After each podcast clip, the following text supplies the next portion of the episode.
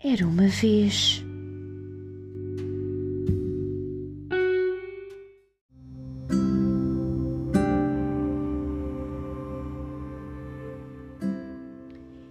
Era uma vez dois pincéis que se juntaram à esquina de uma folha branca e, por dedos de magia, transformaram-na na mais bela paisagem alguma vez observada.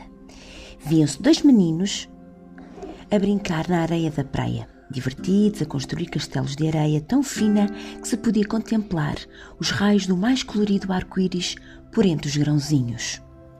Ao fundo, no mar brilhante, viam-se dois golfinhos brincalhões a saltar e de repente, naquele desenho, tudo ganhava vida. Os meninos corriam pela praia ao som das ondas esbranquiçadas. Os golfinhos nadavam velozmente como se fossem crianças. O dia passava e o sol dava lugar à lua.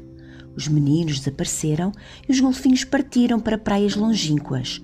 Os pincéis descansavam agora sobre a folha colorida.